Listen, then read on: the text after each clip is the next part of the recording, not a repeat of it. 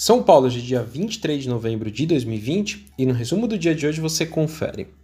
Bom, por aqui o Bovespa teve alta de 1,26% aos 107.378 pontos, influenciada positivamente pela notícia de que a vacina de Oxford atingiu 70% de eficácia média na fase 3 de testes. Bom, o destaque do dia ficou com a notícia de que as emissões de ações em 2020 já ultrapassou o valor de 101 bilhões de reais, sendo 25 IPOs, cravando um novo recorde de volume para um único ano. Outros destaques na ponta positiva, a Gol viu seus papéis subirem 2,67% a R$ 22,71, assim como a Azul, que teve alta de 2,86% a R$ 35,62, também impactadas pelas notícias positivas das vacinas. Lembrando que o setor aéreo foi um dos mais impactados pela pandemia. Papéis da Petrobras ON, Petro 3, alta de 4,86% a R$ 25,48, e a Petrobras PN, Petro 4, com ganhos de 6,13% a R$ 25,10, impactados pela alta do barril de petróleo tipo Brent no mercado internacional.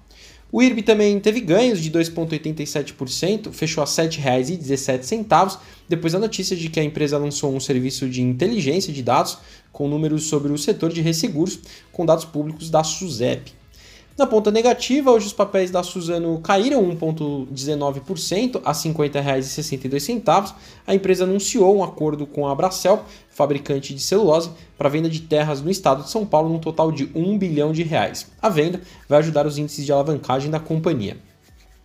Dia de queda para o varejo eletrônico, com investidores revendo posições, sendo o setor que mais teve valorização durante a pandemia. Magazine Luiza com queda de 3,22% a R$ 23,42 e a B2W com perdas de 1,52% a R$ 73,86.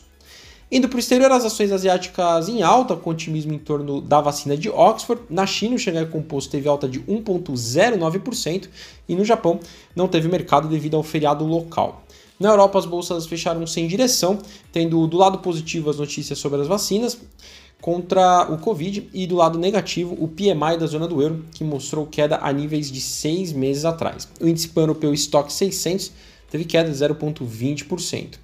As bolsas americanas fecharam em alta também, impulsionadas com as notícias sobre os avanços nos testes das vacinas.